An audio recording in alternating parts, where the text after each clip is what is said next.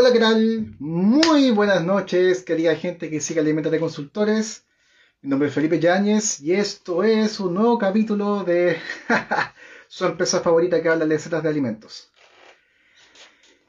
El día de hoy tenemos un tema súper bacán que ver respecto a quizás no es tanto de alimentos propiamente tal, pero tiene que ver mucho con la industria alimentaria. Ya vamos a esperar a nuestro invitado especial sorpresa que se pueda conectar, junto a nuestro estimado Alex Román, que también eh, se tiene que conectar. Así que esperemos que eh, la gente se vaya uniendo de a poco. Aquí la gente se está uniendo. Vamos a hacer esto lo más entretenido posible, porque de verdad, como siempre les mencionamos, estos temas son a veces un poco fomes. Así que hagamos este tema mucho más entretenido y didáctico para la gente. A ver si nos pasamos el bochorno de la, semana pasada que se nos cayó el, live. a ver, a ver aquí, quién se viene acercando, quién se viene acercando. Viene nuestro invitado, viene nuestro invitado. Buenas, buenas. Muy buenas noches, don Raúl. ¿Cómo está? Buenas noches. Hace frío acá en, en Rancagua. Ah, cierto, está en Rancagua, sí se me había olvidado. Sí, sí, bacán, bacán, bacán, bacán. ¿Cómo ha estado todo por allá? Bien, bien, bien, bien. Rico durante el día, pero oye, en la noche en verdad que, que era por acá. Santiago no hace tanto frío. oye, aquí se viene integrando el, el campeón del frío. Nuestro querido. Hola, pues. Buenas, Alex. ¿Cómo, estás, compadre? ¿Cómo estamos, Alex? escuchando a Raúl que tenía frío. Sí, vos. Oh, sí. Usted no sabe lo que es frío, va a decir Alex. ¿Ah? Alguien de Magallanes diría lo mismo. Sí, bueno. Exactamente, exactamente. Buena, buena, buena, buena, chiquillos. ¿Cómo les baila? ¿Cómo andan? ¿Todo bien? Aquí. Bien, bien. Esperando que el internet no me, no me, no me caiga la onda de nuevo. Uy, igual. A, nadie. Así que, nada, por ver, esperemos que se conecte un poquito pedimos, más gente. pedimos disculpas de antemano porque hoy día puede ser un momento accidentado. con muchas caídas de nosotros. el internet anda muy, muy, muy malo. Es probable, es probable. El y a tampoco me. Sí, a mí que tampoco me falle porque descubrí el, error, como le comentaba Alex en la tarde, descubrí el error porque se cayó el live de la semana pasada. Mi teléfono tiene una pequeña falla que a pesar que fue enviado al servicio técnico, la sigue presentando. Y se, hace como toque fantasma que le llaman a los Motorola. Entonces creo que tocó, que eso significa que hace como un montón de toques, eh, o sea, toques fantasma, hace toques que yo no hago y hace decenas de toques al mismo tiempo. Entonces probablemente me cerró el live. Esa fue la, conclusión del día de, hoy. Nos, saludan desde Talcahuano, Ina, que el otro día nos comentó. Ah, buenísimo. Sí, lo había comentado yo también. Ella, ella, hace em, como pastelería con su hija, por lo que recuerdo, ¿no? También está por ahí Stories y Jefe en salida. Sí, está Pancho Barriga, Nani Green. Bacán, bacán, la gente se vaya conectando y yo voy saludando a los que van entrando, así que que no se diga que no nos saludamos. No, mentira, sí pasa, realmente no lo alcanzamos a saludar. No, sí Nati es, también está por ahí. Bacán. Ah, Oye, hoy día tenemos un tema, como mencionaba en la introducción, interesante, quizá un poco fome, pero no es tan ligado a la industria ah. alimentaria, pero sí pero sí. ¿Cómo que no? ¿Cómo que no está ligado a la industria alimentaria, weón? Siempre los temas técnicos. está ligado a toda la industria. Está ligado transversalmente, a transversalmente a todas las industrias. Y eh, como ustedes saben, nosotros intentamos hacer esto un poco más entretenido porque de verdad, de verdad yo siento que a veces tocamos temas lateros, pero si uno sabe cómo abordar el tema, siempre es como algo queda. ¿Cachai? Siempre, siempre siempre, siempre algo queda. Oye, hoy día tenemos un tema súper, súper, súper... Eh, yo igual lo, siento bacán y entretenido, porque de hecho lo estamos tocando y estamos conversando de él, así que algo entretenido debe tener. Automáticamente Eh, se vuelve entretenido. auto- automáticamente súper entretenido. Eh, les queremos hacer una presentación oficial de Raúl, que es una, una persona que va a trabajar con nosotros de ahora en adelante de manera mucho más formal, ¿ya? Porque como quiere el gobierno de, de- de- de nuestro emperador Piñera, quiere que contratemos gente para bajar el desempleo, bueno, ahí contratamos a Raúl. Se Que agradece. ojalá, se agradece, que ojalá Raúl haga eh, una pequeña introducción de él, qué es lo que hace, cómo es la bajada que está teniendo con nosotros. Un poco Alex había subido un pequeño video eh, respecto al tema de hoy, pero veamos que Raúl haga, haga esa intro y nos eh, al mismo tiempo introduzca, ¿no es cierto?, al tema de hoy. Pedro. Genial. Dele, dele, dele. Muchas gracias, chiquillos. Entonces, bueno, a toda la gente que sigue Alimentos de Consultores, soy Raúl Yáñez. Soy psicólogo de formación con especialidad en psicología laboral. Eh, me llevo dedicando un tiempo haciendo entrevistas, haciendo capacitaciones, asesorías para entrevistas. Eh, he estado, formado parte de varios procesos y ya hace un tiempo vengo trabajando con los chiquillos, interiorizándome un poco en la industria alimentaria, eh, conociendo también todo el mundo de, de la ingeniería en alimentos, que es un área no menor. Y nada, porque estamos con los chiquillos, ayudándolos, apoyando en verdad en todos los procesos. Y eh, venimos acá en este live a conversar un poco eh, de cómo se mueve el tema de la industria de, o sea, cómo se mueve el área de recursos humanos dentro de la industria de alimentos y como pyme eh, a nivel transversal. Entonces vamos a- a tratar de tocar temáticas para los que quieran también ir participando, conversando, haciendo preguntas. Vamos a ver temáticas de perfiles de cargo, reclutamiento, procesos de selección, procesos de inducción y entre otros si es que nos da, nos acompaña el tiempo. Exacto. Así que, por favor, los que vayan teniendo dudas, preguntas, si se fijan, abajo donde dice comentarios hay un globito que tiene un, ah, una- un signo de interrogación. Ustedes lo pinchan y ahí hacen directamente preguntas que no se van corriendo con, con los comentarios sí, y por favor, así ahí. nosotros podemos eh, leerlas eh, de mejor forma. de mejor Porque también forma, se, lee- ve más grande. Y además se ve más grande. Sí, por favor. Así que para la así gente que- que... ha tenido. Gracias, Publinovo. Muchas gracias aquí. Chicos, me gusta sus likes. Disfruto y me río mucho. Es lo principal. Si no la pasamos Sí, bien, si no la pasamos bien en lo que hacemos, estamos puro hablando el dedo, ¿Cachai? Fanny aquí nos dice, para que le, le hagamos un poco de publicidad, dice, sí, ellos son dulces turis, turis, ¿cierto? De allá de Talcahuano, al lado de Concepción. Exactamente, al ladito de Uh. Concepción. Ay, así que hace frío, chiquillos. Siempre. Mira, Uf, para Oye, Dale, dale, contextualizar de qué se trata todo esto. Bueno, en general, uno como emprendedor o como trabajador en general, nunca se ve eh, a sí mismo en el rol de tener que contratar a alguien eh, y generalmente se topa con eso. O sea, por ejemplo, a mí me tocó un par de veces así como, ya, eh, tú, anda, entrevista a alguien. Y como que no solo es el peso de hacer una entrevista que, para la cual no estás preparado, sino el peso de elegir a la persona más adecuada y saber por qué es la más adecuada.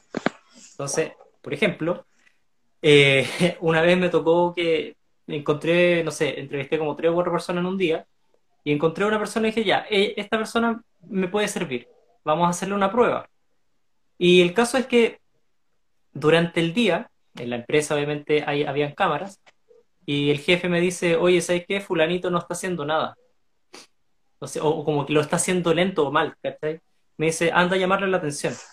Fui, le comenté, le dije, oye, mira, ¿sabes qué? Mira, te vieron por la cámara y la cuestión. Eh, esto se hace de esta otra forma. Y como que se enojó y, ah, y de repente veo que el tipo está en el baño, ¿cachai? Arregló sus cosas, metió su hueá en la mochila. Y dice, eh, no, me voy. Yo no puedo estar en un lugar que me estén vigilando por la cámara a cada momento y que me vayan a estar diciendo qué es lo que tengo y qué no tengo que hacer porque me ven desde una cámara sentado en una silla. Y yo así como, ¿y, ¿y qué le digo? Podría estar de pie. cosas. Y se fue. Bueno, Pasa más, ¿Y de, más seguido de lo que uno cree. Entonces, el tema es que hoy día, como decía eh, Raúl, queremos tocar ese tipo de anécdotas, de anécdotas, eh, y, hacer entender un poco de la importancia de, tomar esto de forma profesional, de que no es, no es gratuito en ninguna forma hacer una entrevista, eh, tomar a una persona que quizás no es la adecuada, y más relevante, como decía eh, Raúl al principio, un perfil de cargo. ¿Qué carajos es un perfil de cargo y para qué sirve? Y eso es sumamente importante para darle inicio a, esta, a este live de hoy día que quedará ahí grabado a la posteridad en Spotify más tarde. Sí, exactamente. Bueno, yo me gustaría complementar un poco lo que dice Alex, que es como, no es un libre de mitos, pero sí hay cosas que, que ocurren en la naturaleza de no saber hacerlo.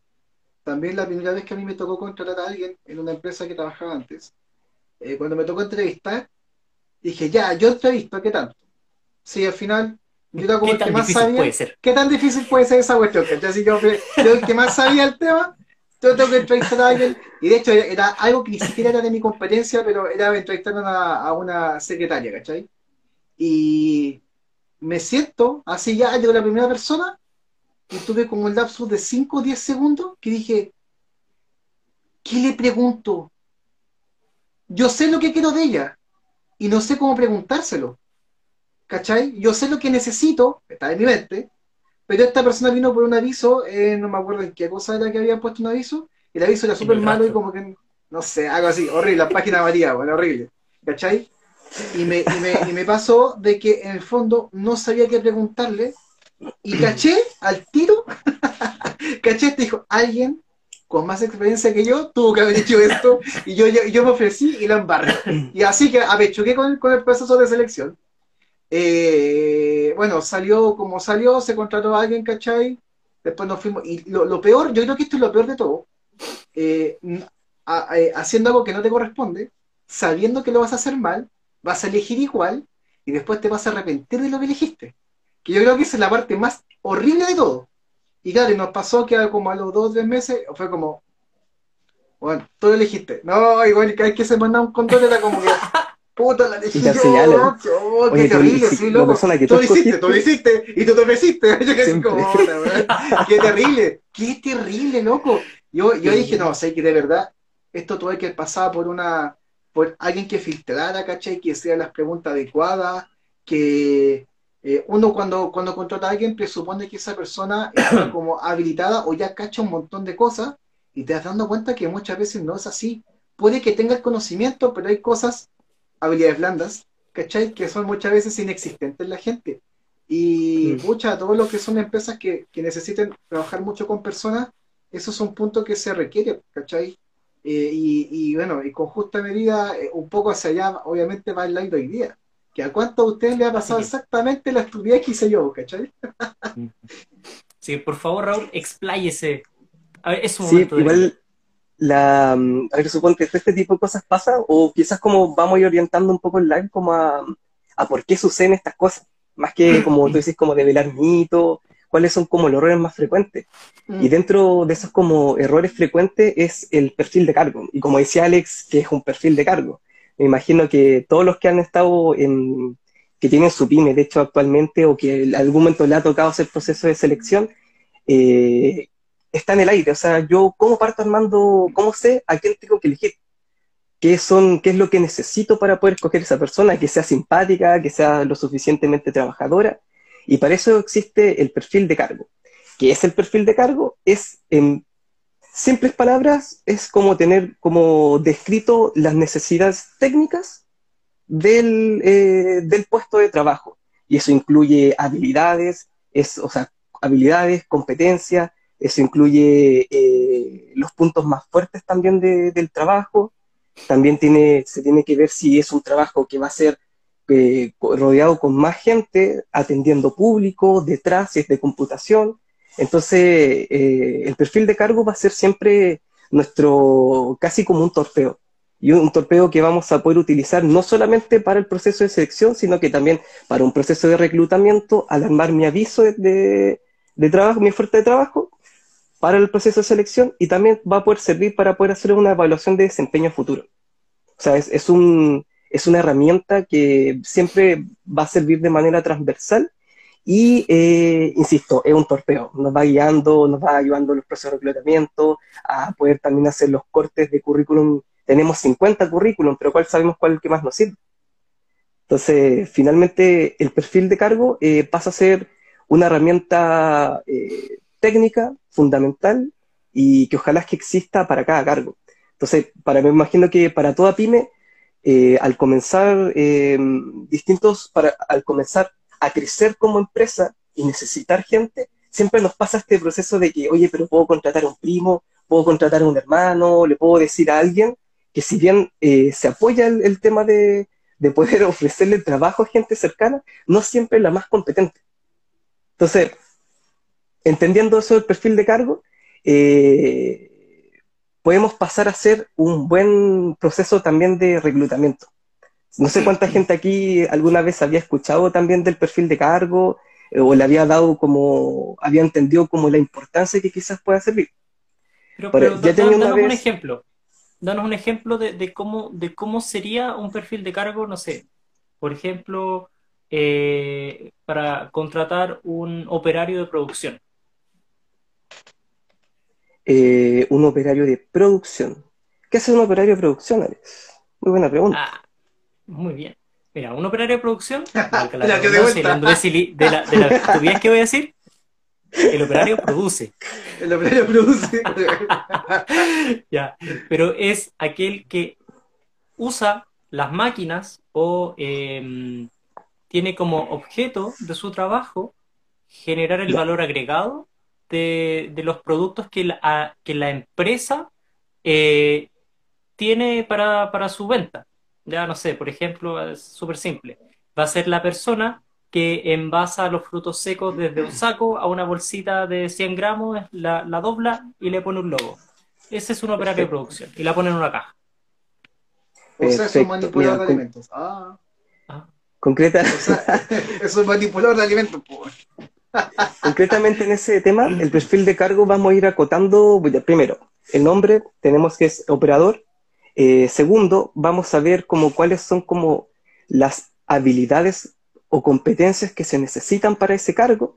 O sea, partimos por cosas básicas, eh, se necesitan en un cargo así que es relevante el trabajo en equipo, es relevante, no sé, pues que sepa hacer de mejor manera su trabajo, es necesario, es más, tiene más pesaje que tenga que comunicar este, esta información.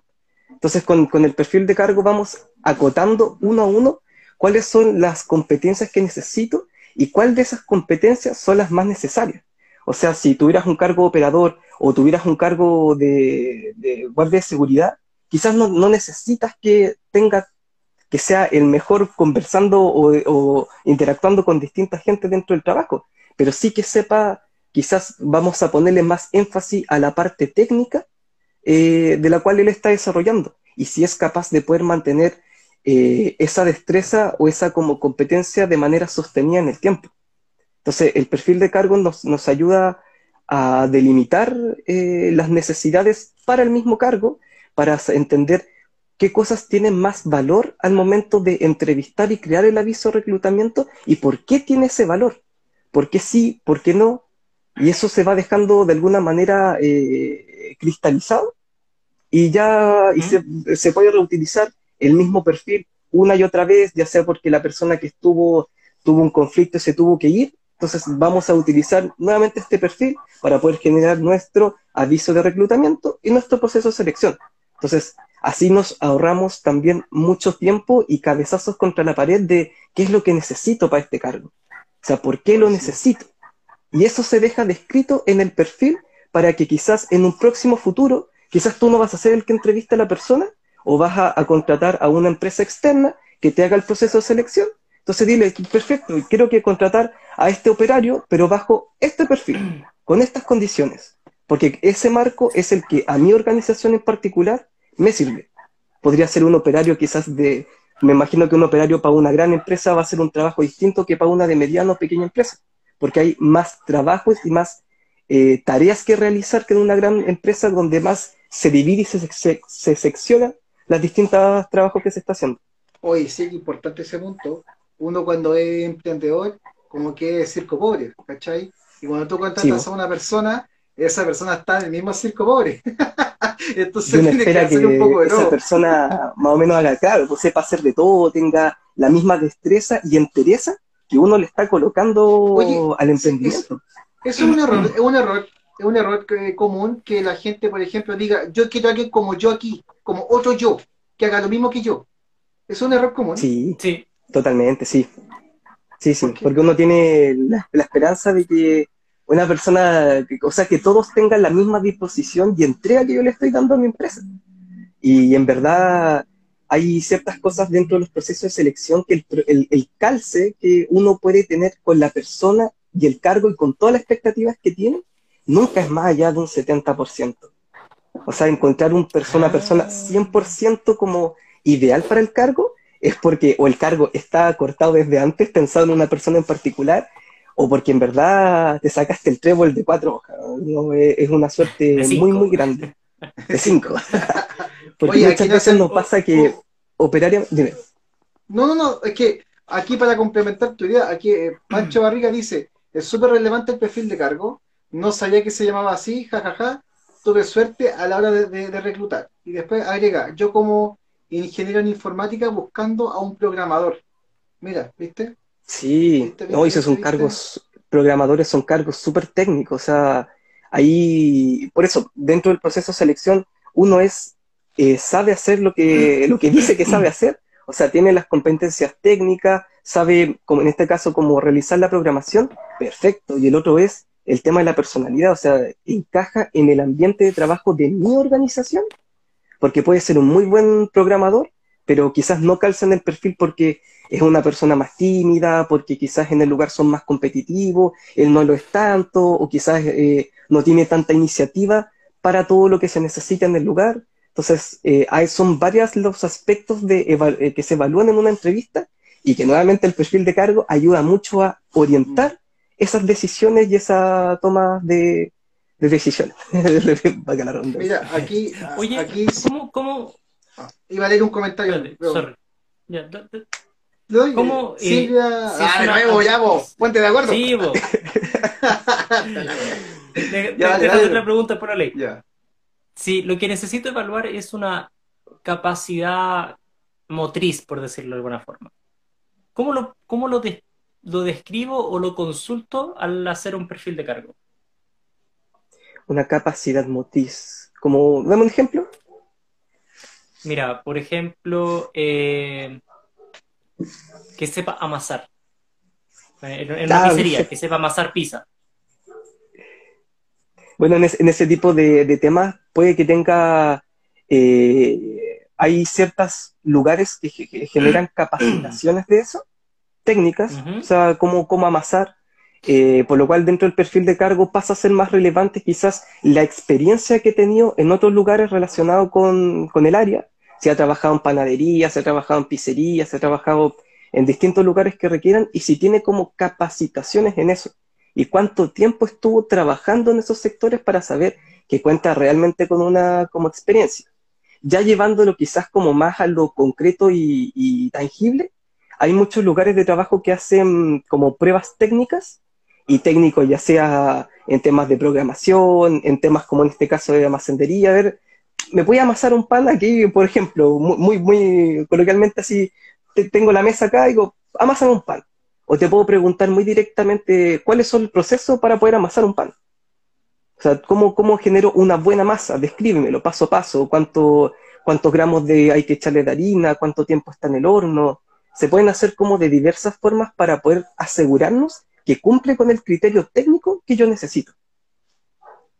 Te entiendo. Bueno, ahora sí, Felipe, dale. Ya, Silvia Smile dice, jamás me entrevistaron, a lo mejor quien, a lo mejor quien también no sabía.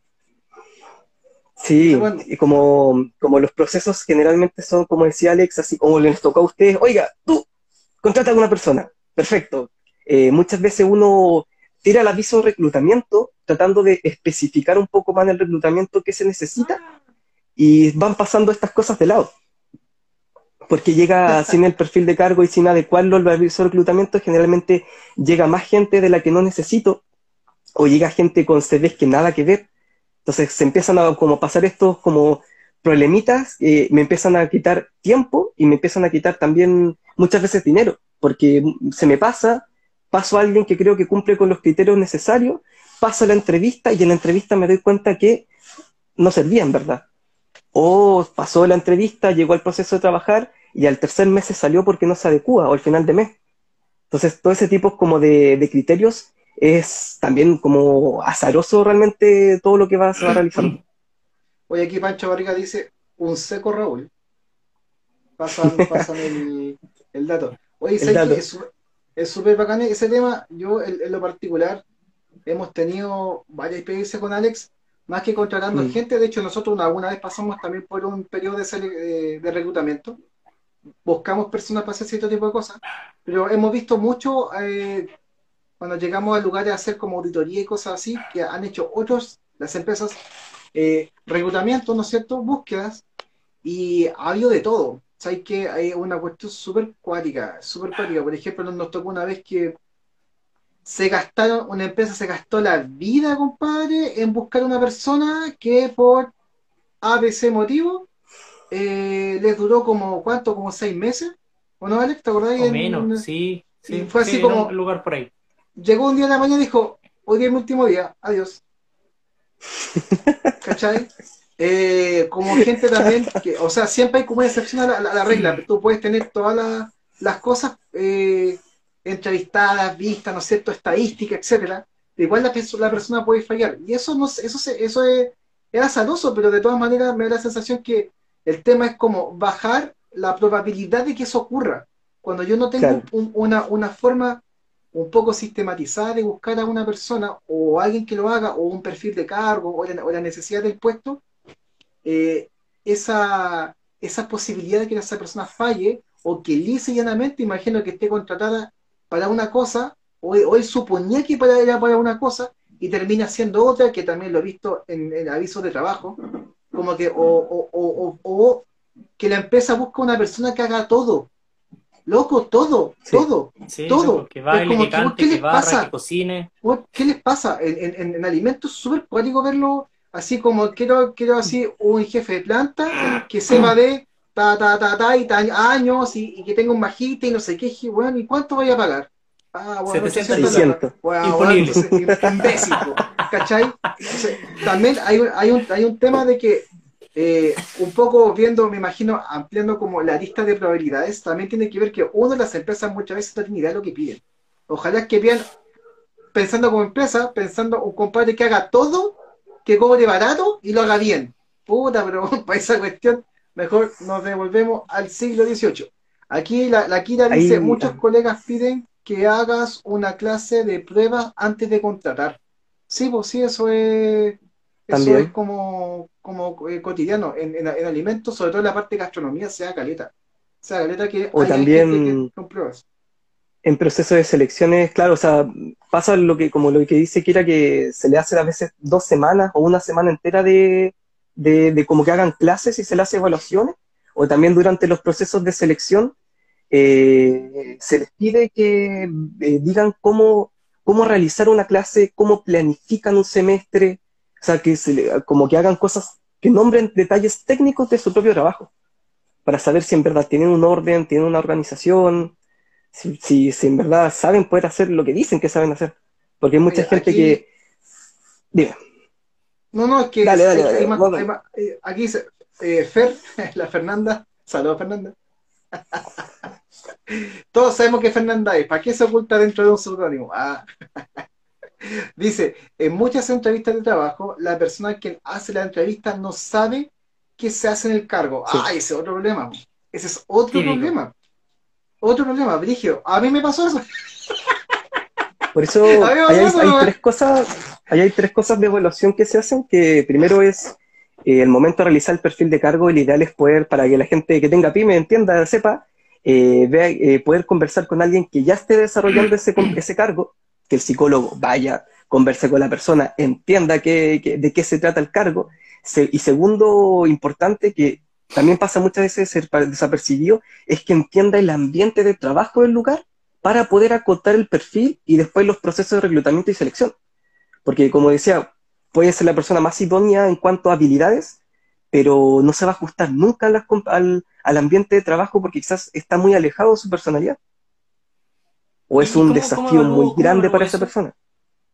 ¿Cómo evalúo el ambiente de trabajo? Muy bien, pero paso a paso primero, antes de llegar ahí. Porque vamos, ah, haciendo ahí. bueno, buena pregunta. Oye, aquí otro, otro, otro, otro comentario. Artesano del pan, saludo ahí al amigo. A Gregory, a Carla y a Santiago. Sí, dice, arriba los haitianos, necesitamos más haitianos. Muy bien. Gracias, Gregory. Por así. ya, uh, por eso, ya teniendo una vez como claro el, perfil de cargo, podemos también realizar nuestro aviso de reclutamiento correcto. O sea, entendiendo que la persona no puede hacer todo lo que, lo que él quiere que hace, y si, lo, y si lo va a llegar a hacer, tiene que haber procesos de capacitación por medio, pero mientras tanto, el, el aviso de reclutamiento tiene que ser un aviso real, concreto, o sea, no podemos pedir que haga todo y pagarle muy poco, tiene que ser muy, muy claro en lo que se está pidiendo en verdad. Porque pasa, si no pasa esto que llega gente que no tiene nada que ver, o postula gente, bueno, siempre va a pasar que también postula gente por postular. Y dice, en una de esas quizás que, o paso, no, no llegó nadie, puede pasar. Claro. Entonces.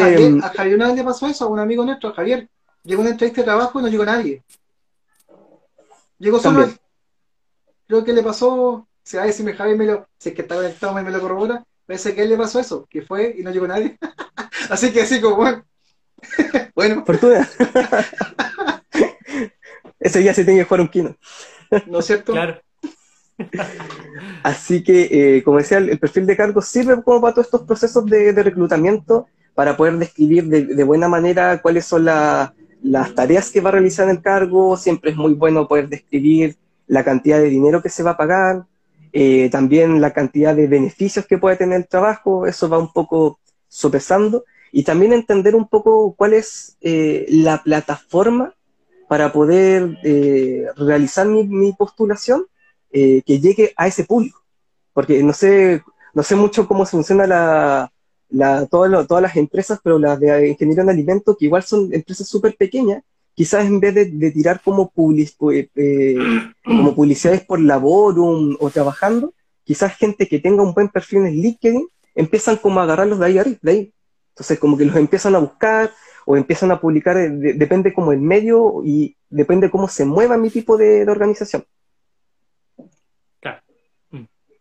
No sé si le ha pasado acá a gente que ha estado reclutando, que digo, oye, ¿dónde hago mi postulación? Y voy abriendo las páginas, oye, elaboro, voy a publicar, chuta, la primera publicación es gratis, de ahí me cobran. Ah, ya, ¿qué hago? O sea, tiene que ser una muy buena publicación. Entonces, ahí vamos, vamos teniendo como este tipo de problemas y que en verdad son súper subsanables porque ya esto de publicar en el diario ya, ya no pasa. no, sé si voy a dejar el currículum en físico, muchas veces la gente te dice, oiga, tenemos plataforma online, yo no le voy a recibir nada en físico. Y uno se, resiste como a ese cambio de, de, postura. Está Rock Floral saludando. Bueno. Así también, chiquillo, eh, hablando de procesos como de, selección, que ahí vamos llegando un poco a la pregunta del Alex de cómo saber, primero, antes de llegar cómo evaluar un ambiente, sino cómo saber si la persona que quiero es idónea para mi ambiente. Eh, es necesario que el psicólogo que está ahí se interiorice un poco, eso sería el ideal, el ideal en lo, teórico, que se, eh, se interiorice un poco en el lugar donde va a ser los procesos de selección entienda un poco el ambiente de trabajo, pueda conversar con la persona del cargo y entender cómo las dificultades para poder empezar a hacer una entrevista y ver qué tipo de entrevista voy a realizarle a mi, a mi candidato. Por eso, y llegar hasta ese proceso de entrevista, que ya eh, armé mi perfil de cargo, tiré mi aviso de reclutamiento, eh, me llegaron 30 CV, hice un corte curricular y me quedaron 12 CV, perfecto, estos 12 voy a, voy a llamar a entrevista dentro de lo ideal idóneo. Entonces, ahí llegar ya a ese proceso eh, para una pyme es un, y solo es un proceso súper complicado, porque tenemos en claro que en verdad tener un área de recursos humanos, eso se da, es casi, durante mucho tiempo ha sido mirado casi como un lujo, más que una necesidad concreta o, un apoyo que puede ser. Y, y, siendo que hay lugares como municipalidades eh, o distintas partes del sector público que funcionan como grandes empresas, o organizaciones eh, no utilizan al 100% como deberían utilizar el área de recursos humanos. Entonces ahí van, van pasando como... ¿Cómo? Como la UMIL, que es la, la, oficina municipal de... No me acuerdo el resto de la sigla. Pero que ahí es donde la gente eh, llega a, a, dar, a dejar avisos. Generalmente como para mm, trabajos de menor calificación. Pero ahí, el que te atienda y es como que, oiga, tiene un trabajo, sí, toma, lee. Y, la, y la, eh, yo, encuentro, yo encuentro que eso es como, ya, ¿dónde se archiva eso? ¿Qué pasa después con ese tipo de papeleo? Por eso lo ideal es que todo se pueda sistematizar y tener de manera online en una nube o algo. Así también se pueden hacer como revisiones eh, al paso del tiempo, viendo en qué cosas quizás un perfil antiguo falló, o quizás qué tipo de CV no están llegando ahora y antes llegaban otro tipo, que, ¿por qué pasan ese tipo de cosas? Que para eso está el área de, recursos humanos. De recursos humanos, Bueno, de hecho, hubo un tiempo en que la industria, eh, y de, todavía un poco, eh, terceriza el área de recursos humanos. Se contrata una empresa que solo se dedica a eso, pero que al final termina ejecutando nada porque no está físicamente eh, en la empresa y, sirve a, como a llamados. Oye, ¿sabes que necesito contratar a alguien? Ya se le una inducción. Chao. Y también como el área de recursos humanos como decíamos, el área de recursos humanos, como funciona de manera transversal en todas las empresas, no implica que esos psicólogos estén preparados para o estén interiorizados en todo tipo de organizaciones. O sea, trabajar en, un área de, de, con usted ingeniero en alimentos, trabajar en un área informática, trabajar en una organización que hace PAN a nivel transnacional, eh, son temáticas totalmente distintas y son necesidades de cargo sumamente distintas. Entonces, si no se personaliza, si no va una persona, si, por favor, a todos los que tengan pymes y están contratando, externalizando servicios, porque se entiende que para una pequeña o mediana empresa es muy complicado tener un psicólogo 45 eh, de jornada completa trabajando dentro, es muy complicado. Eh, si van a contratar, exijan que vayan en físico, que, eh, asegúrense de que la persona entiende los requerimientos que ustedes mm, como, como empleador necesitan para ese cargo. Porque si no, empiezan a pasar como toda esta falla, oye, contraté esta empresa y la persona no funcionó, o he tenido puros problemas con esto, que está bien. Pero bien, también hay un, como un, de alguna manera, algún tipo de seguro o, otros temas importantes que se hagan inducciones a los trabajadores cuando van entrando. Siento que eh, en Chile hemos dejado de lado eh, el área de, el área de recursos humanos y dentro de eso también los procesos de inducción he, conversado con un montón de gente y muy poca gente ha tenido procesos de inducciones y los que lo han tenido, eh, la mayoría de los que lo han tenido son un proceso de dos horas y te dicen, oye, mira, aquí está la empresa, te toca trabajar acá, eh, aquí está esto y bueno, partamos, pues, nos vemos, chao. Y la, inducción no, no, aclaró nada, no, no se le dio el uso que debería tener.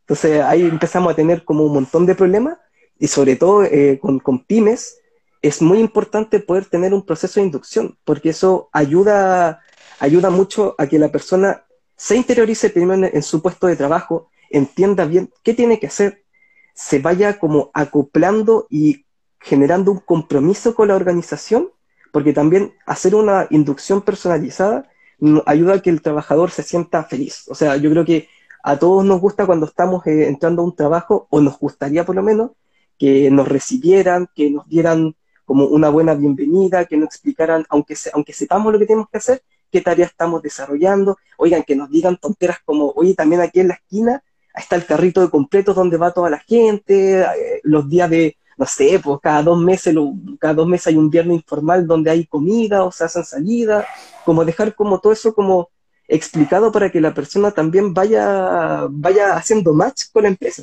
y pasen e, y, evitar este tipo de, situaciones de que, oye, el, trabajador se me fue a final de mes porque se estresó. Me decían que lo vigilaban mucho y, mandó toda la cresta y se fue, Sí, aquí la Oye, aquí la, nos dice eh, que al parecer no hay tiempo para las inducciones y uno tiene que aprender sobre la, marcha. Y eso, bueno, sí se siente súper real. De hecho, en general las empresas, no importando del tamaño que sea, como que ese tiempo de inducción, que después ahí Raúl nos va a explicar qué es la inducción, eh, como que no hay un tiempo de acostumbramiento. O sea, como que tenéis que llegar y empezar a producir y ojalá que ah, en dos días estéis listos y, y sea un, un engrane más de la empresa. Claro. Sí, aquí Y eso es pregunta. verdad. De, de hecho, hay, hay, hay, pro- hay proyectos, por ejemplo, que duran seis meses y que te contratan por seis meses en una empresa y, pucha, de repente esos seis meses son tres, porque los primeros tres meses te, te interiorizaste en cómo funciona la empresa. Y ahí te- se te hace más, más complejo llevar el proyecto a cabo. Mira, Y te vayas ajustando y termina. preguntan Ah, por interno claro. si es obligación hacer inducción. No, ¿Cachai? no, no. No es obligación hacer inducción, pero eh, desde el punto de vista organizacional y de recursos humanos es necesario para acortar periodos de ajuste de- del trabajador dentro de la empresa. Porque eh, está encontramos a alguien que era muy idóneo en cuanto a lo técnico, pero no queremos que se vaya porque tiene problemas, porque no sé, eh, es un poco más tímido o le cuesta sociabilizar. Entonces, todos estos procesos de inducción, que si bien se ven como habilidades blandas, eh, somos humanos y necesitamos esta, hacer, juntar estas habilidades blandas con la persona y darle a entender que es parte de la organización y que recalcar la- las tareas que tiene que hacer, quizás también son muy buenos recalcar objetivo y proceso. Entonces, finalmente, la inducción viene a cortar toda esta información que tú te vas enterando quizás en un proceso de tres a seis meses. Oye, mira, la empresa hacen esto. Oye, aquí, no sé, eh, para en mi trabajo también, aparte de todo esto que tenía que hacer, tenía que mandar esta información acá. Ay, pero eso no sabía. No, es que es un tema más burocrático. Ah, y son, o son organizaciones internas que uno, uno no tiene cómo saber. Entonces, y uno se va ahorrando cachos, se va ahorrando molestias, va ahorrando peleas tontas, quizás, discusiones. Entonces, este proceso de inducción no es obligatorio, pero es muy recomendado porque, en verdad, o sea, estamos hablando de que, si bien es- se puede ver a manera como grande que es una pérdida de tiempo, pero estamos destinando una inversión de cuatro, cinco, hasta seis horas. Hay lugares que hacen una semana completa de inducción para cortar quizás que el trabajo se vaya al mes, a los tres meses, y te volver a tener que pasar por un proceso de reclutamiento, volver a hacer procesos de selección, tener la duda en qué fallamos antes. Entonces, eh, si bien el perfil de cargo viene a, bajar la, probabilidad de, que no llegue al final de la entrevista la persona idónea, la inducción viene a hacer el match para que la persona no se vaya de, también de la empresa. O sea, todos son como fuentes de soporte y de apoyo humanitario para, la- para el trabajador. Técnico Puta, humanitario. ¿sabes, sabes que el tema de inducción lo encuentro puta súper brígido en lo, en lo- particular? Yo he estado en distintos trabajos antes y aparte de la inducción de seguridad que una vez me hicieron porque era muy era obligatorio, eh, lo demás de Sí, cómo esa es la única inducción cosas- obligatoria por ley. Sí, pues, ¿cachai? Eh, lo demás, bueno, lo demás es horrible. A mí, por ejemplo, puta, así mismo aquí en mi práctica me acuerdo una vez que un problema de que ahí, realmente nadie te enseña nada. Nadie tenía la amabilidad, muy poca gente tenía la amabilidad de decirte, mira, esto va aquí, esto se guarda allá. Y bueno, uno, uno entra y no hay, no hay nada que diga nada. Y bueno, ¿y ¿qué, qué iba a saber uno? Y yo, de hecho, yo lo, yo lo planteé así como, ¿y quién me va a capacitar en esto? ¿Por qué? Necesitaba Mira la, la cuestión tonta. Necesitaba mandar un correo a una persona en Suiza. ¿Cachai? Yo no sabía el correo. Mi, mi computador no estaba configurado con la base de datos. Me pasan un teléfono Cisco. Me dicen, toma, búscalo en la agenda. Y primera vez que veía un teléfono IP con, con agenda guardada. Primera vez y última. ¿Quién ocupa esa weá? ¿Quién ocupa eso? Y yo dije, ¿y cómo, cómo ocupo esto? Eh, bueno, ahí búscalo, toma. Así como no molestes, toma, búscalo. Toma, hay un manual. Dije, mira, lo voy a hacer y lo voy a hacer mal. Y me voy a tratar caleta. No es mi problema lo que vaya a pasar con eso. Loco, no sé cuánto me va a demorar tratar de manejar una, una tecnología muy Mm. vieja. No sé cuánto. Así que si estás apurado, cagaste. No es mi problema. Y así fue, po. No fue mi problema. Oye, me, me demoré, me demoré buscar. Cacha, o sea, hay cosas que son súper fundamentales que, Sí. que un, un poco era lo, lo- lo que, lo que, que- que quería intervenir hace un rato respecto a qué es la inducción muchas veces como la bienvenida al trabajador. Esto se hace así, esto se hace así, así. Eh, siento que, por ejemplo, en el rubro de la gastronomía, eso es súper brígido, porque la inducción casi no hay. Como que, ah, tú sabes cocinar, sabes prender un mechero, va, dale, va, juega. Y loco, eso no puede ser así. En alimentos hay temas de manuales de calidad, protocolos de emergencia, protocolos de seguridad, qué es lo que pasa si te sucede un accidente, qué es lo que pasa si... Y, y esos, y esos eh, POE, esos POE, ¿cachai? Eh, hay que leerlo y hacer una introducción al trabajador como corresponde, no suponer que ya viene con todo. Yo creo que ese es otro error que hace la empresa, Juan, que es que una persona mm. sepa todo para precisamente no hacer inducción, ¿cachai? Y las empresas tienen tiempos propios, ¿cachai? En cuanto a cantidad de personas, tiempos de respuesta, y no van a suponer que una persona como que mágicamente le va a venir a, no sé, ordenar, salvar eh, una Yo creo que muchas veces como adivinar la mente qué es lo que quiere. Claro, güey, como claro, ojalá que sepa leer la mente para que se demore menos. ¿Cachai? ¿No? ¿Cómo pasa eso, Como son, de, verdad, yo siento que son, en ese sentido, eh, yo creo que la gran mayoría de empresas, transversalmente, piensan muy mal el tema. O sea, es importantísimo. No estamos hablando de hacer una capacitación, estamos hablando de hacer una inducción. La capacitación vendrá después, ¿cachai? Si hay que reforzar algo. Pero la inducción al trabajo, ¿dónde están las cosas? Que es obligación por ley. A todo esto, capacitar que aparte capacitar. Tú llegas, por ejemplo, a una cocina nueva, que no es tu cocina donde tú trabajabas, y por ejemplo, yo creo que le pasa a cualquiera a la casa de, otra persona, que es lógico, no hay nada etiquetado con nada, nada dice qué es cada cosa. Y dicen, ya, apúrate, anda a buscar. Y tú dices, ¿y dónde está esto? ¿Dónde está el área de elaboración propia? ¿Dónde están los, los, utensilios? Loco, suena súper tonto.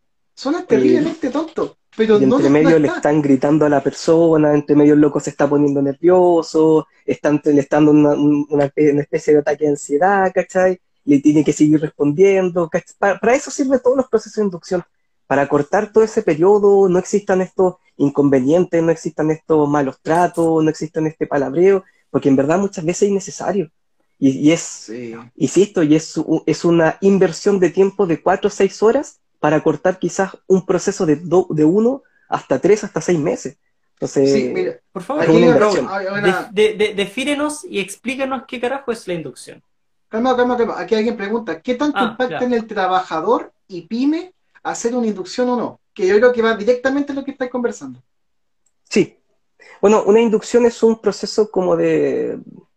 difícil, lo, más simple es, es, eh, es como un proceso de bienvenida por así decirlo, de manera muy somera, eh, en el cual eh, eh, entrego lineamientos, en el cual entrego información, en el cual entrego también muchas veces compromiso a mi trabajador, explicándole temas técnicos de su trabajo, explicándole procesos que quizás ocurren a nivel de la organización, qué días hay, qué veces de la semana o en el mes hay fiscalizaciones, cuántas veces al año va y, no sé, reuniones importantes de equipo, eh, donde también explicamos cosas muy básicas, donde eh, está el comedor o cuáles son los horarios de comida, si hay algún tipo de beneficio interno fuera de lo que se explicó, o cómo funcionan los beneficios. También podemos explicar, a, cómo entrar a explicar si tienen dudas en cuanto al sueldo, al tipo de contrato, o sea, todo, toda duda que pueda existir, que, que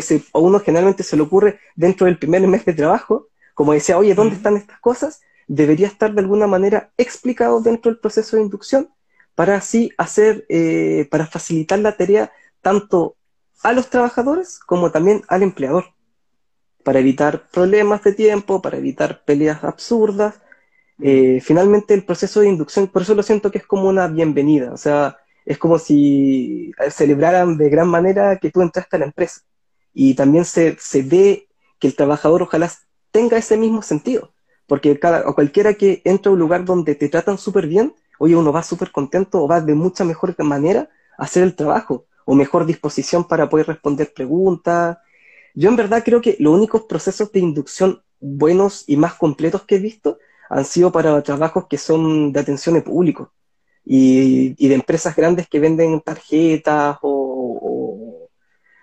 o áreas de banca, en verdad, van como más orientados como a eso que tienen un mejores procesos de inducción, porque entienden eh, la importancia de que el trabajador maneje la información del banco o de las tarjetas o de lo que esté haciendo, eh, entiendan eh, si, y dentro de los procesos de inducción, porque son más largos, hacen procesos también de capacitación. O sea, cómo enfrentar a un cliente complicado, qué pasa si me llega hasta en el día, hacemos procesos de objetivo. Oye, ¿sabes que al final de objetivo, eh, al final de mes, este es el objetivo al cual tenemos que llegar? Si llegas a este, ahí está eh, como bonificación, si llegas a este, pasa esto, si sobrepasas la meta, también está en esto otro. Entonces, finalmente son informaciones pequeñas y algunas más grandes de importancia que van eh, entregándote estructura, te van entregando un lineamiento claro de qué tienes que hacer y no tienes esta duda de, oye, ¿cómo se hace esto? Y, si me pasa esto, ¿a quién le pregunto? Entonces, todo ese tipo de preguntas, todo ese tipo de, información debería estar en un proceso de inducción que ojalá que todos los que tengan prima aquí estén viendo, eh, entiendan que es, un, es una inversión de tiempo para, para, para, para todos, tanto para el trabajador como para el empleador. ¿Y qué tan importante es para una pyme? Yo creo que sumamente importante. Como antes decían los chiquillos, eh, en una pyme, como es un poco circo pobre, uno espera que, la otra persona que llegue en, eh, parta haciendo exactamente todo lo mismo que uno ya lleva haciendo quizás cuántos meses o años. Entonces, el proceso de inducción puede ser muy provechoso para poder dar a entender la importancia del cargo que él está haciendo y que está ejecutando en una empresa, en esta pyme. Afortunadamente, en una pyme, a diferencia quizás de una empresa más grande, uno puede ver más, de mejor manera, reflejado el trabajo que yo estoy haciendo en la organización. Porque en una empresa quizás más grande pasa un poco desapercibido dentro de todo, dentro del caos que sucede.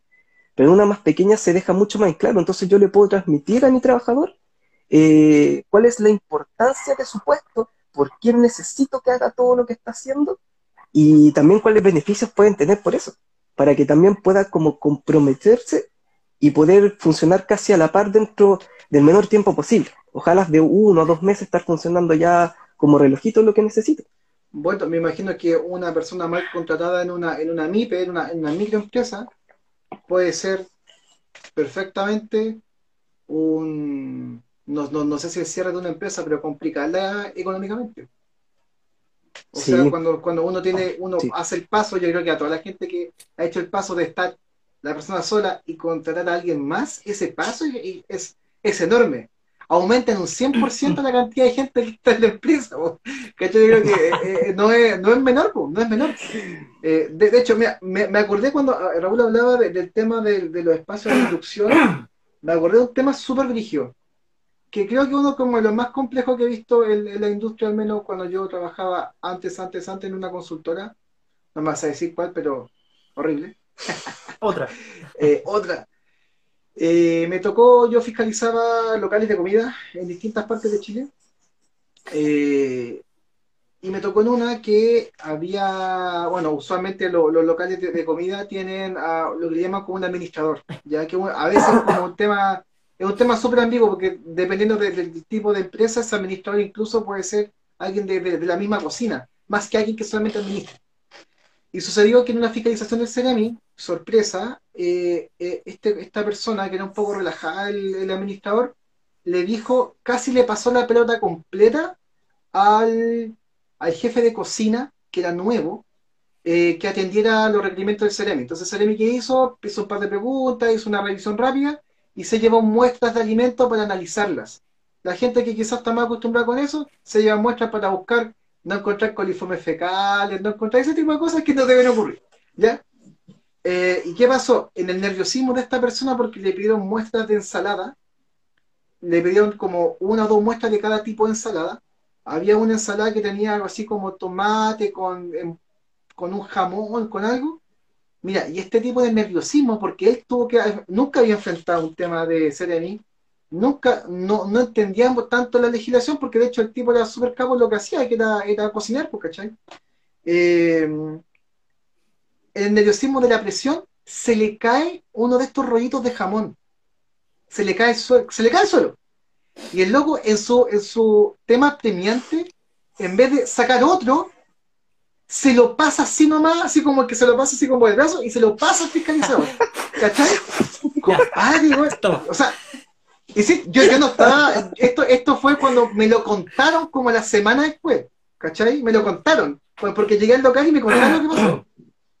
Eh, ergo, Llega el informe del CEDAMI porque esa muestra se fue al, al laboratorio y ¿qué es lo que ocurrió? Como nadie lo vio, no estaba supervisado por el administrador, cometió este error y no le dijo a nadie, sin inducción, sin preparación, obviamente llega, llegan los, los resultados de la, de la fiscalización con una multa, ¿cachai? Obviamente, porque una de las muestras salió así como con, obviamente, con bacterias a, a la punta del cerro, ¿cachai? Entonces tenían que hacer los descargos para que no le pasara una multa. Por, entonces dice, oye, pero esto, esto es absurdo. Es así como, ¿qué tan lejos llegó la broma? Bueno, llegó muy lejos, ¿cachai? Bolic, llegó a Bolic, ¿cachai? Eh, loco, loco, eso es- fue totalmente evitable, absolutamente evitable, ¿cachai? Pero voy a hacer mal las cosas por no tener los procesos claros, por no hacer inducción, por enfrentar a alguien que en estricto rigor no tuvo que haber enfrentado a, a una fiscalización. Eso tiene que hacerlo el responsable administrativo del lugar, no el cocinero, ¿cachai? No el jefe de cocina, po. Ya, entonces, toda esta O sea, suma puede- de cosas yo ser- lo encontré absurdo, un, un- una, así como un, un efecto dominó, porque también pues, al administrador quizás nadie nunca le dijo, oye, dentro de tus obligaciones está hacer esto. Es y él probable. así como que, "Ah, bueno, se lo, y, y seguramente el, el- el jefe de cocina anterior era como Mm. loco, yo lo veo. Entonces como que, bueno, si nadie me dijo que yo lo tengo que hacer y el otro loco lo hacía, le tocará a este hacerlo. Como, anda, Bueno, anda, El anda Eso es algo Bueno. que pasa mucho en todos lados. O sea, nadie tiene idea qué hace la pega del, del otro. O sea, yo a veces sé hasta por ahí qué es mi, cuál, es, cuál, qué- cuál es mi rol dentro de la empresa y qué es lo que tengo que hacer. Entonces no tenía idea qué hace el resto. de hecho, Sí, ahí se van en- generando en- estos problemas absurdos. Sí, po. en ese sentido son la responsa- la responsabilidad del cargo, weón. Esa es otra cuestión que la gente así como de repente lo odia. ¿Cachai?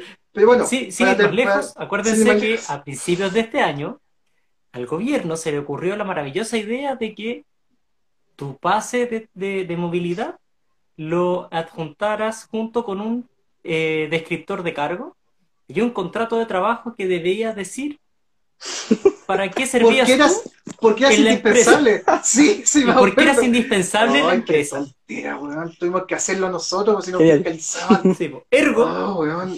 Y, y- y por, por, por hacer auditorías y un montón de cosas, nosotros sabemos que la em- las empresas en general, independiente del tamaño que sea, no, no, no tienen esto claro.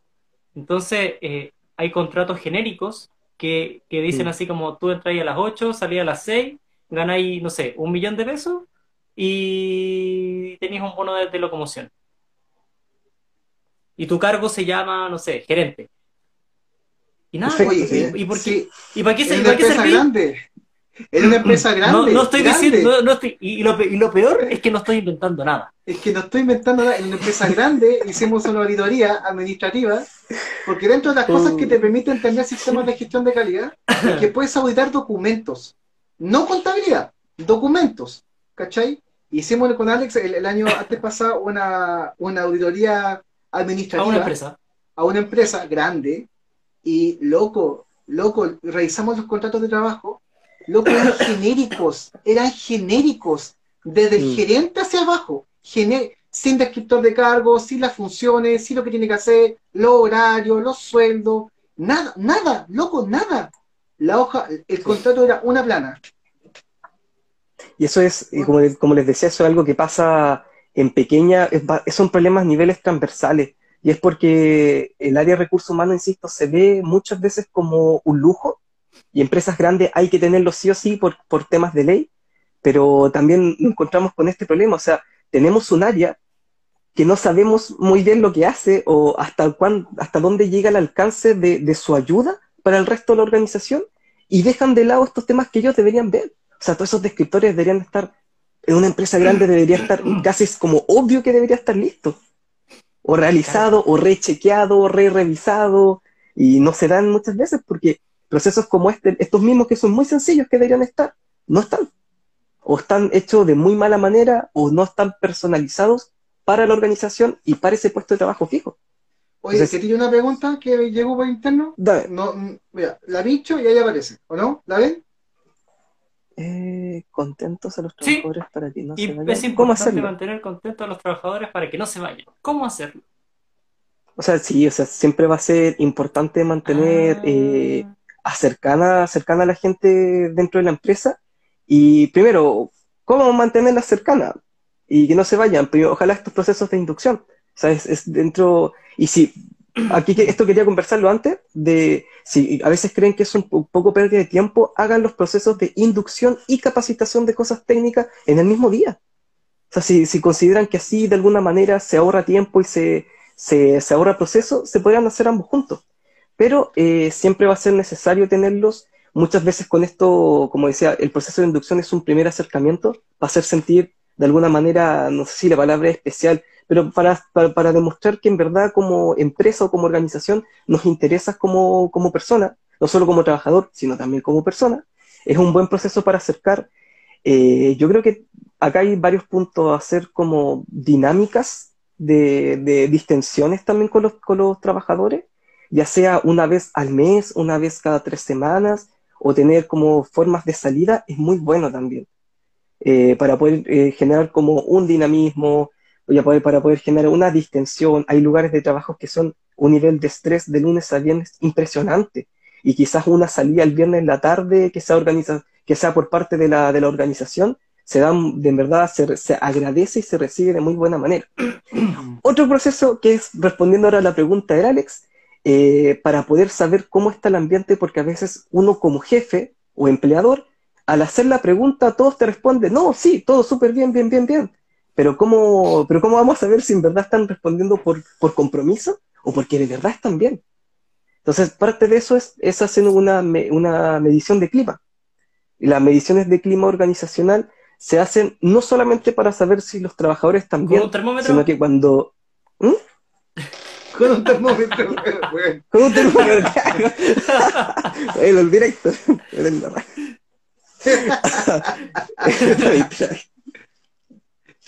no, eh, voy a, voy a, pues, lo distraje, me lo omití, puta. no, estos procesos de, de, medición de clima son también importantes para, para si mi, pyme está creciendo y tengo distintas áreas, ver dónde está el problema en esa área. O sea, es en el área comercial, es en el área de venta, es en el área de, de community manager, no sé, en cuál, cuál se está generando el problema y también me puedo, me permitir ver dónde está. Entonces, unas formas de las mediciones de clima se hacen tanto por métodos que son cuantitativos como también cualitativos. O sea, eh, yo creo que a la mayoría le han pasado acá que cuando hacen mediciones de clima les pasa una encuesta. Mm. Una encuesta de satisfacción o una encuesta, oye, ¿cómo ha estado el ambiente en este año? ¿Te sientes grato? Y del 1 al 5 hay que poner qué tan grato está. Uno es muy poco, 5 es muy satisfecho y van haciendo así preguntas de los compañeros, del lugar de trabajo, de los beneficios, de distintos como aspectos dentro de la organización. Y eso te va arrojando un sondeo de qué tan bien está, si estamos bien a nivel de clima, si no estamos tan bien, en qué podemos trabajar y si estamos bien, en qué podemos reforzar. Para así eso poder llevarlo a las distintas áreas y poder como generar un buen ambiente de trabajo para todos se entiende que las grandes empresas es muy difícil poder llegar a todas las áreas porque hay muchas áreas, pero en una pyme es mucho más fácil de poder hacer esta medición de clima, se puede hacer de manera mucho más rápida, se puede hacer en un periodo de, en un periodo de tiempo mucho más corto y a la vez eh, se puede intervenir de manera más rápida. Entonces... Mira, aquí hay una pregunta respecto a lo mismo, más que una pregunta es una coración. Aquí, aquí dice Giro Vegan. Cuando trabajé en un call center, había días que el primero que hacía una venta se ganaba un desayuno. Un desayuno. Mensualmente había sorteos de premios. Una vez al mes comíamos torta. Claro, viste, en caso así se da porque en verdad call center eh, es un trabajo súper estresante, o sea, está, está atendiendo gente todo el día y más encima gente que está molesta y uno como trabajador no siempre llega con la mejor disposición, no siempre estás bien. Entonces, que haya estos momentos como de distensión, en verdad que ayuda muchísimo. Pueden ser cosas muy básicas, como viernes de desayunos todos juntos, o no sé, poder tener como quizás una salida semestral, si es que hay más dinero, no sé, una piscina, un día de campo, qué sé yo. O sea, todo ese tipo como de situaciones finalmente te hacen sentir que la organización se preocupa por ti. Y, y, de verdad, o sea, no es un, un, sí por decirlo. O sea, como lo que dice aquí los amigos de, de, Giro, de Vegan, eh, hacer esto de que el primero que haga la venta se gane el desayuno, oye, igual motiva a caleta para poder hacer, partir con ganas la primera llamada, por lo menos. por lo menos la todo primera. Caso, en todo caso, todo caso, sí, bacán. Bueno, eh, quizás para un poco ir cerrando, porque ya llevamos una hora con cinco minutos. Eh, bueno, el tema se pasa súper rápido, ¿cachai? eso es como... Es que es muy entretenido aquí hay, que, aterrizarlo para que se entienda y se entienda Hay que aterrizarlo. Exacto, exacto. Eh, quizás para ir, un, poco cerrando, yo creo que eh, como bueno, como alimentos de consultor está enfocado principalmente en MIPIMES. Hay un, hay un tema súper, como les comento, súper cuático cuando, y sí, suena chistoso, que una MIPYME aumente el 100% de capacidad de empleado. Pero es así. Cuando una persona parte sola y contrata a una, a una persona más, eh, lo que hemos visto es que usualmente esa contratación termina en un desastre. Y es, y es particularmente porque no están los conocimientos prácticos para llevar a cabo ese tipo de contrataciones. No hay inducción muchas veces en empresas que son un poco más grandes, no hay inducción. Creen que la gente, eh, un poco póngase también en, el puesto del trabajador, o sea, no puedes llegar y saberlo todo. Ya eso es, eso es una, eso es un mito que alguien va a venir, a menos que venga una persona a hacer una reformulación completa de una empresa, eh, no va a ocurrir así. No va a ocurrir así. O que también tenga el mismo compromiso que el dueño tiene, o sea. Y además que los compromisos son súper cuáticos, porque en el fondo así, o sea, creo que hay argumentos de sobra que cada vez que una empresa dice eh, así como, como está este concepto que le colocan eh, Em, que es como trabajar bajo tensión, pone eh, eh, así como, bueno, eso, eso es absurdo. O sea, no pueden, no, podrían decirte, hay que tener en cuenta que te vamos, eh, a patear todo el rato, te vamos a pagar mal, ¿cachai? Creo que hay mejores formas de poder llegar a las personas. Creo que muchas veces lo que hemos conversado, las formas de buscar lo que tú no estás buscando, sabe uno lo que está buscando. Aquí eh, Eventos Periodistas dice, es que nadie va a tener el mismo compromiso que el propio dueño. Eso es obvio, pero yo tengo que mm. inducir a mis trabajadores a que tengan un buen nivel de compromiso, no solo por la idoneidad profesional o de oficio, sino que tiene que ver con el funcionamiento de la empresa, de lo que uno está haciendo. Por eso yo creo que si lo, vemos como de manera práctica, eh, esto es un dando y dando. O sea, si yo quiero que el, el trabajador tenga un compromiso que ojalá vaya aumentando de manera rápida en, los meses, yo también como empleador y como dueño de la organización tengo que saber darles también algo a cambio. O sea, no puedo pedir, no puedo acaparar y pedir todo y no dar nada, nada a cambio. Entonces, es un juego de tira floja un poco también este como ambiente laboral. La, la Fera ahí dice, yo creo que se debe a que las pymes contratan a un trabajador y no a un minion. sí, una, no, Sí, bueno, yo pues, también, bueno, gente que, o sea, yo he conocido empresas. No sé que era yo, ¿No? Yo no. Yo igual. vaya, vaya arrancado, güey. Eh, yo he visto empresas que pagan, siendo muy, muy pequeñas, pagan sobre el promedio de mercado. Y, y, a ese, y a esa sobreconfianza hay gente que responde muy bien y hay gente que responde muy mal. Muy mal. Y lamentablemente hay gente que se farrea eh, por buenas oportunidades y juega un poco a veces como con los sentimientos de gente que de verdad quiere ponerle, así, loco, yo voy a pagarlo bien, voy a pagarlo sobre el mercado. Eh, también hay, un tema de, quizás cómo se consigue el trabajo, esta cuestión de que, o, que trabajo en algo que no me gusta, ¿cachai? Que también pasa. Eh, mm. Es un tema complejo y yo creo que esas cosas un psicólogo laboral podría, o un área de recursos humanos podría tratar ambas cosas. Puede tratar dolencia de la empresa en su ejecución, en su forma de buscar personas, en su forma de tratar personas, como también buscar personas adecuadas a estos nuevos cambios.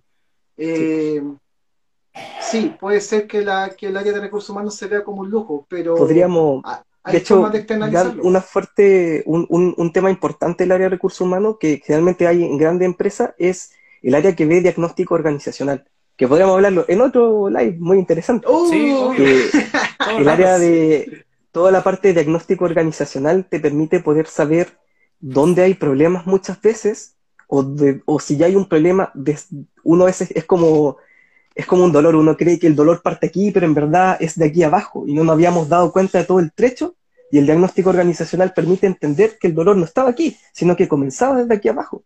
Y también nos puede permitir poder hacer cambios organizacionales oportunos y también bien ejecutados.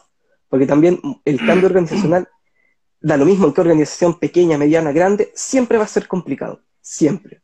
Porque el, el cambiar algo implica un desaprender y volver a aprender.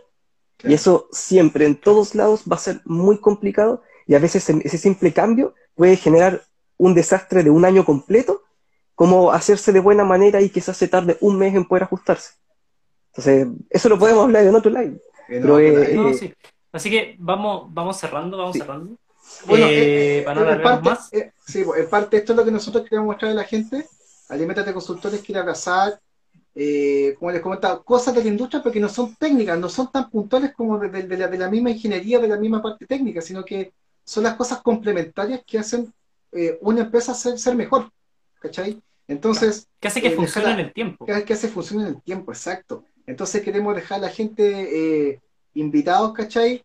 A, Raúl, insisto, se suma al equipo de trabajo de manera formal, ya con este live aún más formal, para que toda la gente que, que, que, nos sigue, que, nos sigue hace rato, ¿no es cierto? Y tenga este tipo de problemas, ahora tenemos cómo evacuar, porque si nos llegaban, nos llegaban peticiones de, oye, chiquillos, estoy viendo esto, ustedes conocen un manipulador, saben cómo hacer, y realmente nosotros no, no sabemos del proceso, si yo mismo lo viví, lo hice mal, pues, ¿cachai? Una cuestión que ni siquiera era técnica. Entonces, a Alex le pasó exactamente lo mismo. Entonces, déjele eso a la gente que sabe. Y ahora, ahora, ahora sabemos cómo se hace. y tenemos una persona que está, que está adecuada para el tema. Aquí Pancho Barriga nos dice, excelente tema, gracias por hacer live con este tipo de tópicos que son súper necesarios. Sí, en todo caso, son terribles. Muchas gracias por vernos, por escucharnos, por soportarnos. Por soportarnos, Así que, bueno, Así que... Eh, sumándome a, lo que dice Felipe, eh, vamos a estar ofreciendo más servicios respecto a esto. La idea es que puedan em, solucionar sus problemas y que de esta forma em, sus sus emprendimientos se transformen en empresas que continúen en el tiempo que, y que se fortalezcan en el tiempo, que, que, no se caigan en esto que estuvimos conversando, que es eh, hacer una mala contratación y no solo perder tiempo, también perder plata. Entonces, hacer esto con apoyo, con un profesional idóneo, para que de esa manera eh, se transforme en un buen resultado que haga crecer a su empresa y que en el futuro lo puedan replicar y de esa forma eh, vender más, producir mejor y todo lo que eso, lo que eso conlleva. Sí, Eso. Bueno, como es tradición, al terminar los lives, ¿no es cierto? Nosotros, ¿qué hacemos? Hacemos las, recomendaciones. Así que, por favor, don Raúl, ¿qué nos va a recomendar? Ah, por sorpresa. Em, yo vengo a recomendar una aplicación uh, que se llama, quizás muy conocida, yo, yo llegué muy tarde, que se llama Streamio, Streamio, ese Terre mío. Streamer. Streamer. Streamer. Les vengo a recomendar Casá, cabro, weón. No, no, es una, es una, muy buena. Es una muy buena aplicación que, mejor que Cuevana, que te permite poder ver películas, series y ah, todo, como las últimas que van saliendo sin mayormente peso, no te pide, te pide como una, ingresar con, un, con una cuenta que te haces ahí mismo o a través de Facebook y, al tiro, se puede usar al tiro, no tiene límites de cuántos videos puedes ver, y para, momentos de pandemia en verdad se agradece harto. Oh, qué bacán. Streamio, buena, buena, buena recomendación. No nos habían recomendado una aplicación antes. No, Creo que no. no para nada. Mira, no, hoy está terrible, buena. Me gustó, me gustó. ¿Estamos a escribir ahí el nombre? Sí, por favor. Oye, sumándome, ya que eh, Raúl está hablando de una aplicación para ver películas, para aprovechando que ando con mi polera aquí de Batman. les voy a recomendar que vean dos películas animadas que sacaron de Batman, que es una The Killing Joke y la otra que sacaron ahora último, que es eh, Alone Halloween. Eh, pucha, The Killing Joke y Alone Halloween son eh, dos, dos historias, una bastante larga, y eh, pucha, muy interesantes de, de, leer y que ahora están animadas en películas, obviamente no muy para niños, pero que de verdad son, son muy entretenidas. Así que duran como una hora veinte, una cosa así. Así como muy al estilo de cuando eh, dieron de, del, Batman de los años 90, eh, Uh, The Phantom Mask. No sé si se acuerdan de esa película. Sí, sí. Sí, La sí, sí. Ya, están muy a ese estilo y son muy, muy, muy parecidas eh, en cuanto a, al- a lo bueno que está la historia, porque de verdad Phantom Mask ma- marcó ahí a varios en, en- su, en su momento. Es Que que bueno, ahí una tienen película. al final Fue tres películas. Batman, Era- Phantom era- Mask, The Killing Sí. Joke y eh, la eh, eh, Halloween. Ahí Pancho. Barriga dice, buenísima The Killing Joke. Oye, de Phantom Mask, yo que no soy tan seguidor de los temas de, de DC, para ser para niños en esa época, como del 93 o 92, esa película, es brígida. Loco, para un niño de esa época, era una película súper dura, bueno, era súper violenta. era brígida. sí, sí, nada más que ahora da lo mismo, Igual pero DC en ese momento siempre ha sacado, ah, DC igual siempre ha sacado mejores películas como animadas que, que- son más que Sí, buenas. son más crudas, pues sí, Todo el sí, rato, claramente, todo el rato. claramente, claramente. Ya, También a. Capucha Roja dice Pancho Barriga. Capucha Sí. roja, sale que le gusta todas esas La historia de, de El Joker. Cómo se crea el, El Joker. Joker. Oye, yo quiero recomendar también dos cositas. Eh, ayer terminé de ver Es que Al fin. Las dos temporadas de Beastars. Si alguien la ha escuchado, visto, está en Netflix. Eh, es un anime Zootopia para, pedo- para, para, Zootopia para- cochinotes. para cochinotes. Es, es un tema, es un tema, ¿no es cierto?, de animales que están humanizados en una sociedad que solamente hay, hay animales. Eh, la primera temporada es bien brígida, hace toda una, un- hay una buena introducción de, de cómo se conforma el mundo y la segunda temporada hay un, hay un desarrollo más en profundo como de la mentalidad de los animales. ¿Sabéis que es, es, es volado? No, no, no sé si decir que es buena o mala, pero es volado. Aquí Pancho dice, Vista, Dice. excelente Sí, tiene, es, es, es una forma distinta de concebir las relaciones, ¿cachai? En un anime, brígido. Lo, lo, lo encontré así como volado, de verdad tiene muchos análisis súper profundos, hay, hay un- los, los temas de los carnívoros con los herbívoros, ¿cachai? Es, puta, para verla, bacán, me, me, me parece un, buen panorama y, y, los 20, 20 minutos que dura cada capítulo, weón, se disfrutan a concho. No hay, no hay un, un, capítulo así como, ah, esta weá es relleno, recuento, no, bueno, así, pa, pa, pa, pa, todos los capítulos, buena, buena, buena. Y la otra recomendación que quiero hacer, que probablemente eh, ya es muy conocida por la gente, y yo la tengo en muchas versiones porque me gusta, es un juego, cuando van al mercado negro, oh, brígido, loco. Dije, hay un mercado negro en ese mundo, pues, que se están sacando. Sin spoilers, sin spoilers, por favor. spoiler, sí, spoiler. Oye, voy a recomendar un juego que lo tengo en muchos formatos. Lo tengo en PlayStation 2, en PlayStation 3 y en Wii. ¿Ya? En particular, es un juego de Guitar Hero. A mí me gusta. De todos los Guitar Hero, tengo que decir, hay uno que me gusta, pero mucho, mucho, mucho. Que siento que tiene la mejor recopilación de canciones. ¿Cachai? Aunque son menos que las, que las, las últimas versiones, siento que tiene las mejores versiones de rock y de metal. Que es el Guitar Hero. El Legends 3, of el Rock, clásico. Guitar Hero 3. Bueno, este juego, yo lo tengo, en particular lo tengo eh, original para PlayStation 3. Eh, lo compré, una vez lo compré por eBay muy barato, ridículamente barato. Eh, puta, sí, de verdad, ¿sabes qué? Este juego tiene, Sí, tiene, tiene la, bueno, lamentablemente hablo de más porque los que vienen, vienen después tienen muchas canciones, muchas, muchas canciones, pero ¿sabes que no son tan buenas? No, no, no me gusta, y a mí me, me gusta todo el rock, la historia del rock y sus distintas versiones que existen, y del metal, y del heavy metal, y del power metal, y todo lo que tenga con el metal también. Eh, siento que este, este es el que tiene la mejor recopilación de canciones así como clásicas. ¿Cachai? Los demás intentaron imitarlo, pero por más interacción que le quisieron hacer, si las canciones son malas y fome, puta, no hay en ningún lado. Así que terriblemente recomendado. El juego está en muchas versiones de distintas consolas. Insisto, PlayStation 2, PlayStation 3 y Wii. No sé si existe y para Xbox 360 también está. También está. Bueno, Así versiones que, pirata con rock chileno. oye, sí, bo, de hecho, de- de- del, del Guitar Hero 1 y 2, en particular de PlayStation 2, sacaron un millón de versiones. Un millón de versiones. Y luego Sí. cuando salió el Guitar Hero Metallica, de ese también sacaron caleta de versiones. Recopilatorios, ¿cachai? No sé cómo lo hacen, pero hackean los juegos, después los comprimían en formato igual, y, y se podía jugar. Era bacán. Sí, sí, hay versiones de rock chileno y de hartas cosas más. Está bacán. Ahí la, Ahí la, la- Fran la- nos está mandando unos saluditos. Salido los tres, pucha, llegaste al último, pero un abrazo, Fran. Sí, en todo caso. Así Bueno, que Fran, con eso saludos. vamos terminando. Aplauso. Todo bacán, todo bacán, todo bacán, bueno, todo, todo bacán el día, me gustó caleta. Así que escúchenos en Spotify, este, este live lo vamos a subir como podcast. El viernes Libres tenemos de- sorpresas, libres de, se llama el podcast, Libres de Tenemos contrataciones. libres de contrataciones. Efectivamente. Bueno, No contrato el viernes tenemos, el viernes tenemos concurso. Recuerde, el viernes tenemos concurso, se lanza nuestro concurso. Eh, Por fin. se ven, no, por fin, se ven talleres, se ven el curso de manipulación de alimentos a finales de agosto. Sí, Así que tenemos talleres que, eh, bueno, es para, está pensado para ingenieros en alimentos, pero por si acaso, si conocen alguno, vamos a estar haciendo junto con Raúl y el Colegio de Ingenieros Alimentos Sí. Chile, eh, talleres de eh, cómo enfrentar ¿Cómo una entrevista laboral, entrevista?